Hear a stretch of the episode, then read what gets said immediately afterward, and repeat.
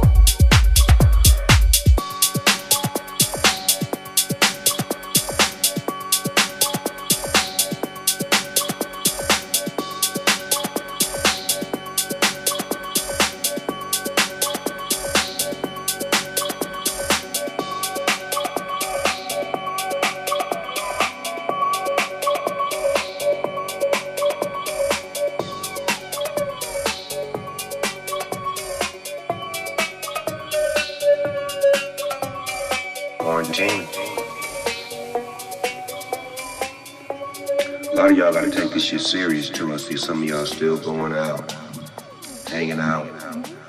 We can't cure this shit if you motherfuckers still mixing and matching.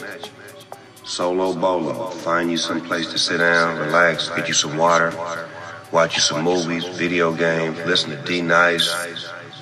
Get it together, man. Remember, social distancing.